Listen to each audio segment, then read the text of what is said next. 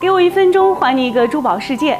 看过《蒂芙尼的早餐》的人都知道，整部影片呢讲述了女主对幸福的追求和渴望。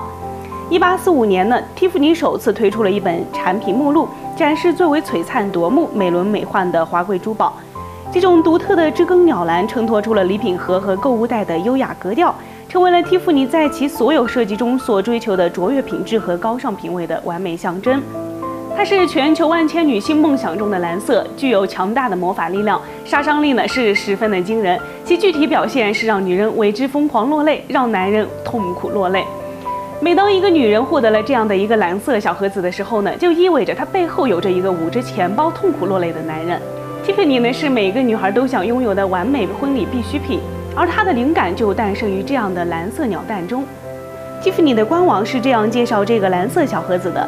自问世之日起，Tiffany 蓝色礼盒便以独一无二的魅力倾倒了整个世界。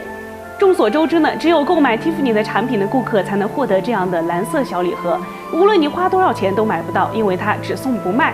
在欧美的文化中呢，蓝色代表着幸福，尤其是婚姻和家庭的幸福，是 Tiffany 创始人选择较浅的知更鸟淡蓝来选择公司的标准色的原因。这也和知更鸟的习性有关系。具体有什么关系呢？我们下期继续分解。我们下期再见，拜拜。